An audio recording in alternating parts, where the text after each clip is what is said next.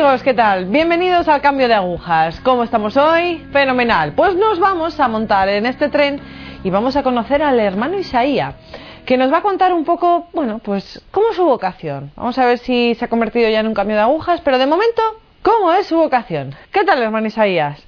¿Cómo estamos? Bien, contento de estar aquí.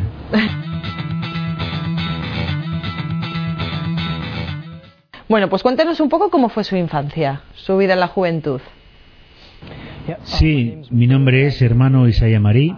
Soy de los alrededores de la bahía de San Francisco, en California. Pertenezco a los frailes franciscanos de la Renovación.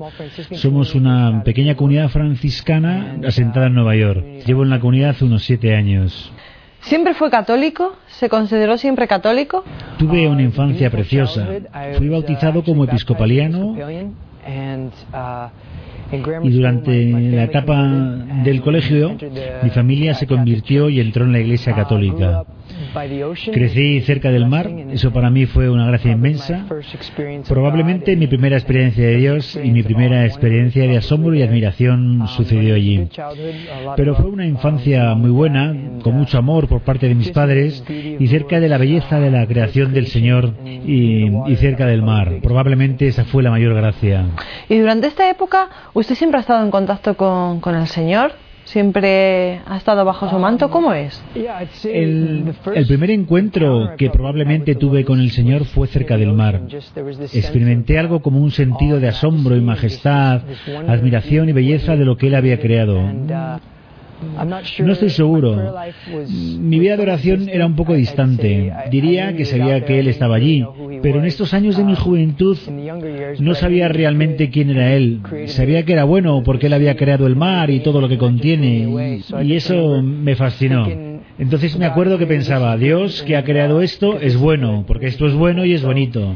Todo era sencillo en esos años de juventud, pero creo que fue una experiencia conocer a Dios a través de su belleza. ¿Nos puedes contar un poco si tu familia profundizó en, tu educación, en la fe, si influyó algo o simplemente iban a misa los domingos?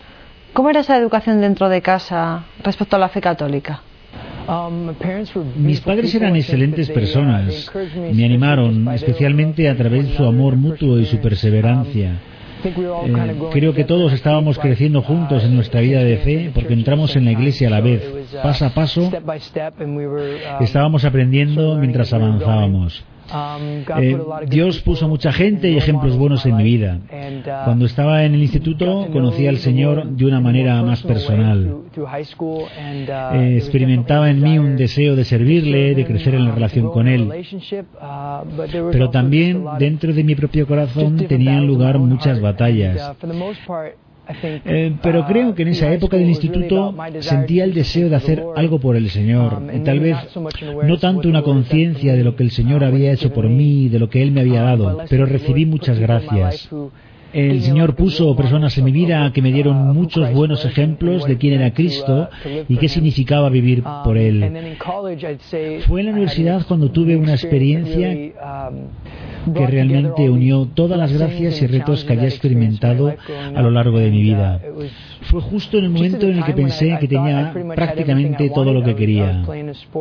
Hacía deporte y estudiaba lo que quería con las personas con quienes quería estar y sin embargo sentí ese vacío, eh, quizá soledad, un profundo sentimiento interior de deseo de algo más que no se satisfacía. Eh, pensaba que conocía a Dios, creí que le conocía, pero todavía no había llorado por él desde lo más profundo de mi ser. Realmente eh, no sabía la necesidad que tenía de él. Sabía que era un Dios bueno, pero no sabía exactamente hasta qué punto mi corazón había sido hecho para él. Así en la universidad, después de sufrir una lesión haciendo deporte, me encontré realmente gritando para encontrar más, más paz, más satisfacción en la vida, preguntándome en qué dirección ir.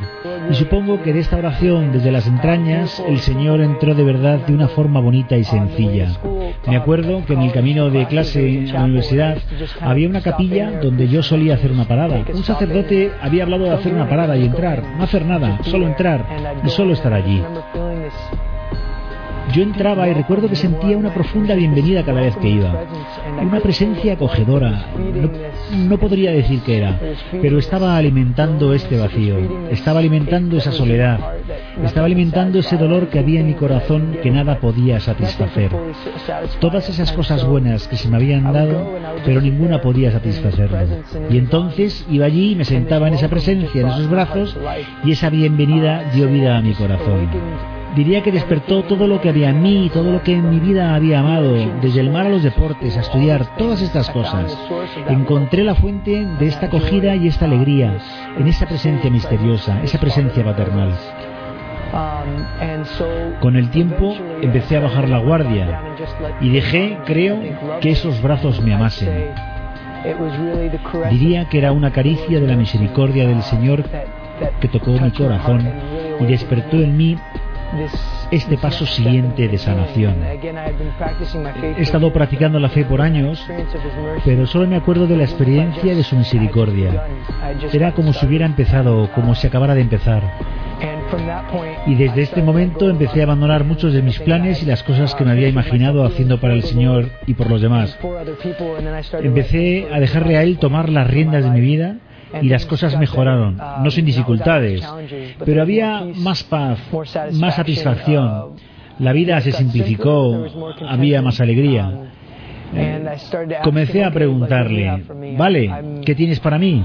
He abandonado todos mis planes, no son tan buenos, la paz no es tan real como es contigo, entonces, ¿cuáles son tus planes? Y eso es lo que con el tiempo me permite empezar a buscar la posibilidad de una vocación religiosa como consagrado.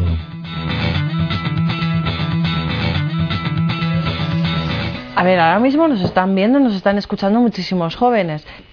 ¿Qué planes eran esos que tú dejaste o qué les dirías para dejar esos planes que, por ejemplo, ellos tienen ahora y que quizás no les hacen ningún bien, aunque no fuera para la vida consagrada, pero digamos para el seguimiento de, Jesús? ¿Qué les dirías tú a estos jóvenes? En el instituto me acuerdo me acuerdo que sentía un deseo real y una esperanza ardiente de que estaba hecho para algo grande. Creo que era real.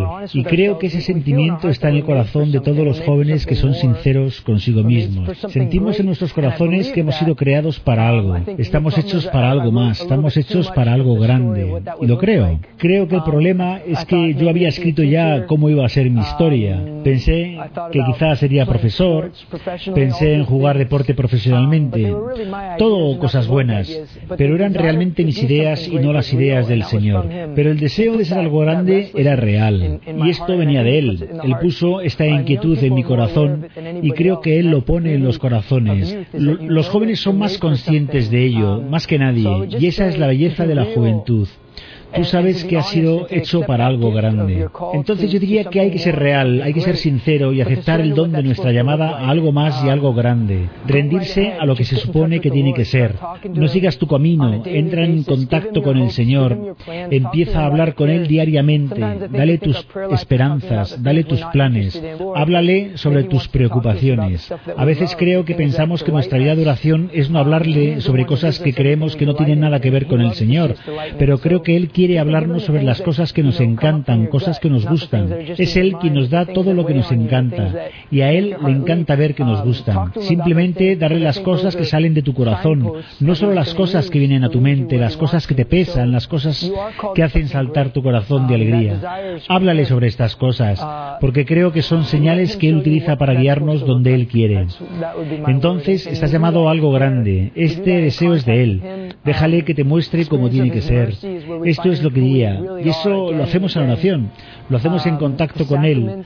En la experiencia de su misericordia es donde encontramos quiénes somos de verdad una y otra vez. Los sacramentos, la iglesia, los pobres. Él se esconde en estos lugares esperando tocarnos, esperando hablarnos. Entonces yo le diría, busca, ve a encontrarle, sigue la inquietud que hay en tu corazón. Lo está pidiendo a gritos, ve a buscarle. ¿Desde qué momento sabes que te, que te llama Jesús? ¿Y cómo surge? O sea, quiero decir, tenías muy claro el tema de los franciscanos, ¿Cómo los conociste?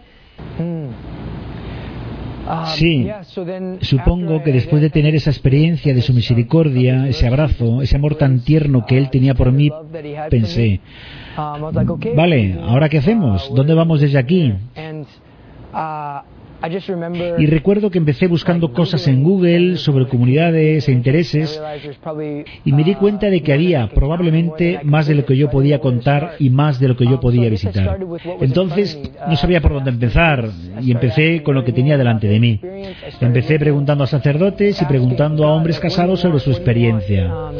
Empecé a buscar preguntando a Dios, ¿qué quieres? Pero creo que mirando hacia atrás, que Él se servía de mis deseos.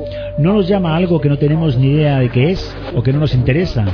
Nos llama a través de nuestros deseos y a través de las cosas que nos encantan. Y entonces empecé a buscar y a visitar. Es un poco como, es genial, un poco como una experiencia de noviazgo, pero saliendo con comunidades. Es una locura. Estás visitando y te estás enterando de más cosas, estás preguntando, estás viendo qué es lo que se asienta en tu corazón y mirando alrededor. Pero sobre todo me estaba llamando a cosas que él ya había puesto en mi corazón, deseos y amores. Me acuerdo que quería estar cerca de los pobres cuando estuve cerca de los pobres sentía esa paz de su presencia. Quería una vida con hermanos en comunidad. Yo jugué en equipos de deporte y siempre había esta alegría, esa responsabilidad y fuerza que venía de eso.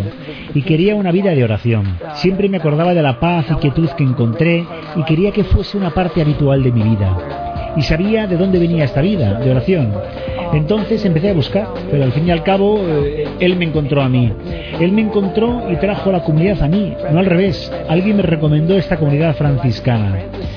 Eh, leí la vida de San Francisco y en la vida de San Francisco encontré todo lo que siempre había querido. Pensé que era demasiado bueno para ser verdad. Era la vida de este hombre. Vivía sencillamente por Cristo y pertenecía a Él. Vivió con los pobres. Vivió una vida de oración y vivió una vida como hermano del mundo. Y todo eso gritó en mi corazón. Pero entonces hay un millón de comunidades franciscanas y yo me pregunto, vale, ¿a dónde voy desde aquí? Solo tenemos que dejarnos guiar, porque no es Él que está intentando escondernos el sitio, solo tenemos que dejar que Él nos guíe. Y entonces me trajo a esta pequeña comunidad en el Bronx, a la ciudad que dije que nunca viviría, y me acuerdo visitándola, y la alegría, la sencillez y la presencia. Había una paz que se asentó en mi corazón. Y me acuerdo mirando por estas ventanas los guetos del Bronx y pensando, no sé por qué, pero me siento totalmente en casa. No estaba buscando y no estaba esperando que fuera eso, pero mi corazón decía hogar. Y así es como el Señor me habló. Y es como conocí que la comunidad era la mía. Es un poco, creo, como las personas casadas que dicen que sabían que era ella, porque sabes que has sido creado para ella. Todo en tu corazón decía que sí. Este es mi hogar. Y esto es lo que dijo mi corazón. El Señor habló. Volviendo un poco para atrás, cuando empezaste a darte cuenta de tu vocación, ¿hubo personas, hubo algún texto, algo que te ayudó a clarificar tu vocación? Bueno, volvamos a esa experiencia concreta en la universidad. Em, experimentando um, realmente la acogida de Dios en su iglesia. Creo que uh, cuando estás creciendo, eh, la iglesia no es lo más atractivo. Conocí gente buena en la iglesia, pero ir a misa no era necesariamente algo que me atrajera mucho. Pensaba más en términos de cómo sonaba la música, cómo me encantaba estar allí. Eh, pero encontré que la iglesia era el hogar donde Dios estaba, donde Él moraba, donde estaba su presencia. Y entonces empecé a hacer estas pequeñas visitas a la capilla que estaba en nuestro campus, cuando empecé a frecuentar los sacramentos, um, la misa y la confesión, uh, um, donde empecé a ir a la adoración eucarística, lo que estaba experimentando era el lugar donde Dios estaba. La iglesia no era solo las personas que conocía o la música que tocaban durante la misa, era la presencia de Dios. A veces me entusiasmaba y a veces no, pero era su presencia la que me tocaba allí. Y también me acuerdo la importancia de las personas en mi vida en aquel momento. Supongo que tenía un poco de miedo a hablar de este nuevo deseo que tenía de darle mi vida a Él, pero Dios puso personas en mi vida. Y podemos pedir eso cuando nos sentimos solos o no tenemos apoyo.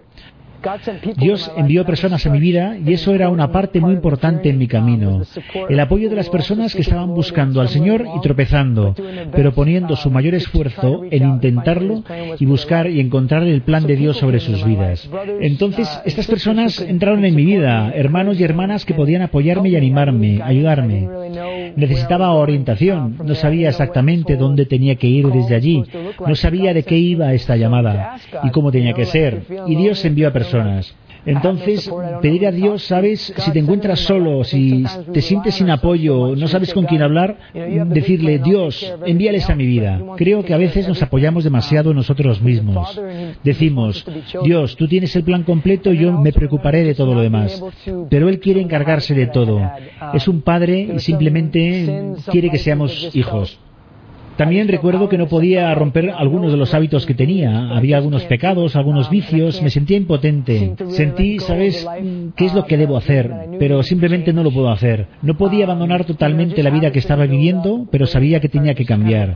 ¿Sabes? Hábitos que acumulas, caminos que son opuestos a Dios y opuestos a su paz. Y no lo sabía, pero mi corazón estaba diciendo, Dios, ayúdame. Mantener la oración sencilla. Solo, Dios, ayúdame. Y rezarlo desde aquí, no de aquí, sino de aquí y Dios respondió a esta súplica.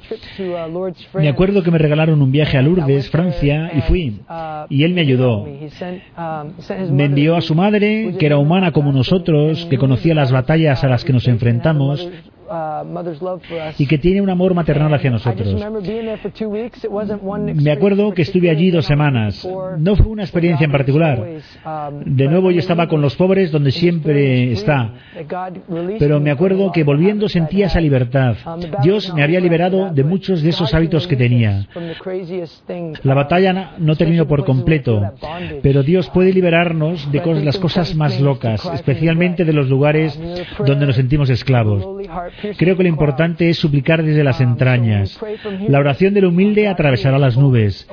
Entonces, cuando rezamos desde aquí, Dios nos escucha siempre, siempre, siempre, y es rápido en responder. Entonces, de estas súplicas desde las entrañas es cuando he visto a Dios responder más rápidamente.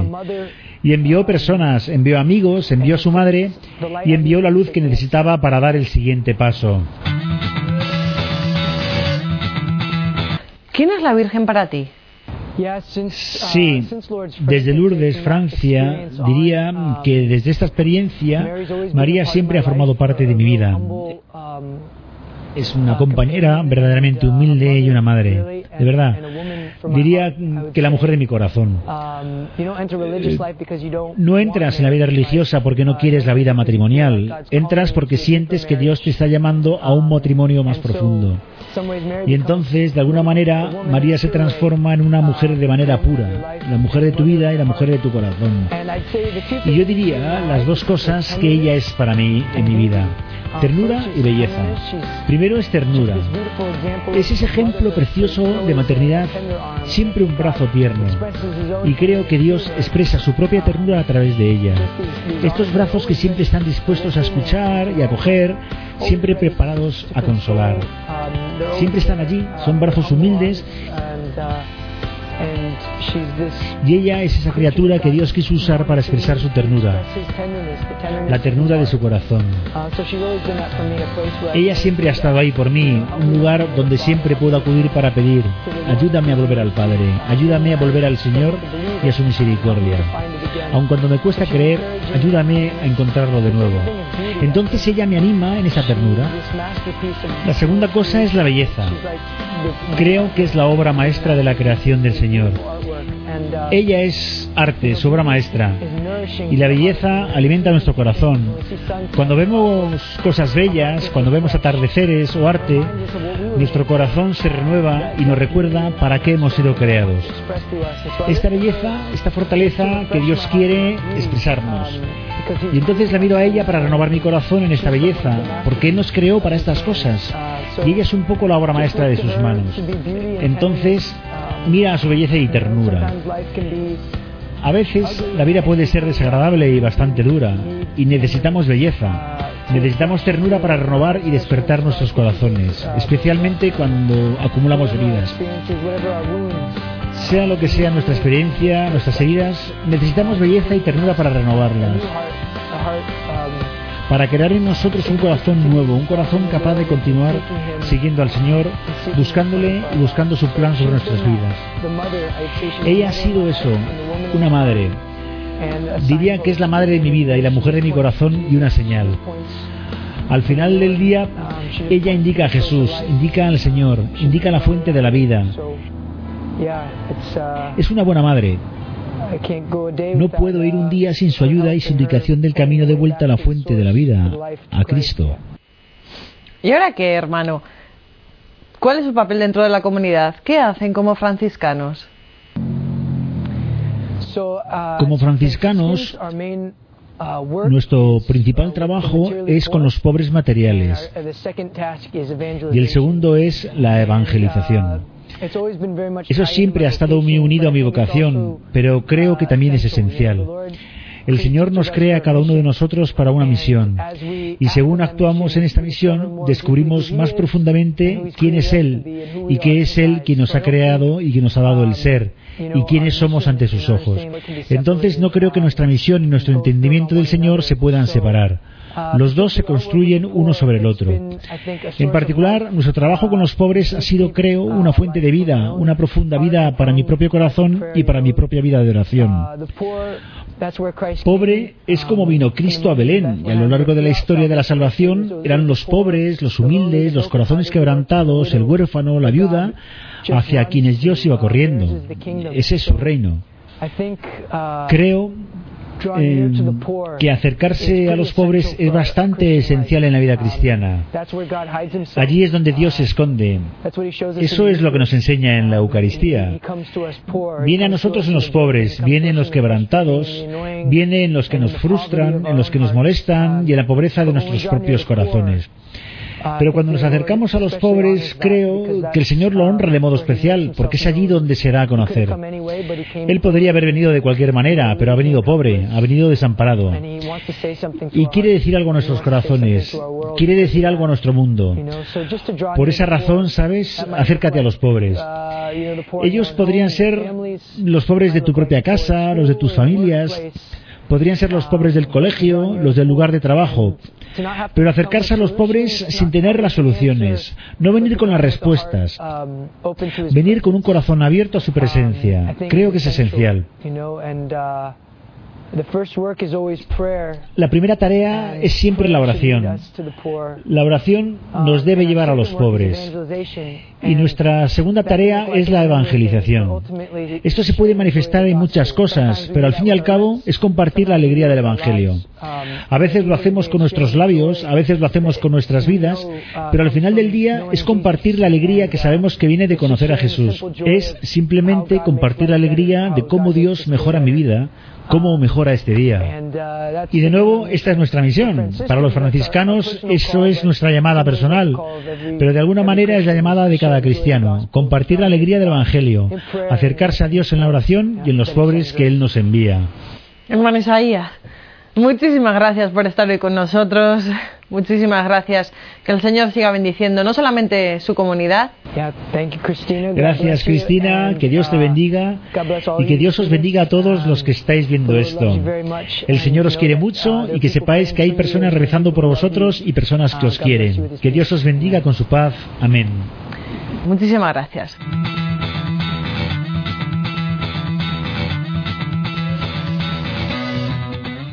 Amigos, pues no hace falta irse lejos. Como dice él, seguro que dentro de nosotros, dentro de nuestro trabajo, del instituto, del colegio, de la universidad, dentro de nuestra parroquia, de nuestra comunidad también, seguro que hay algún pobre. No solamente pobre de cosas materiales, que ellos son un poco también a lo que se dedican, sino también pobre, pobre de espíritu, pobre del Señor.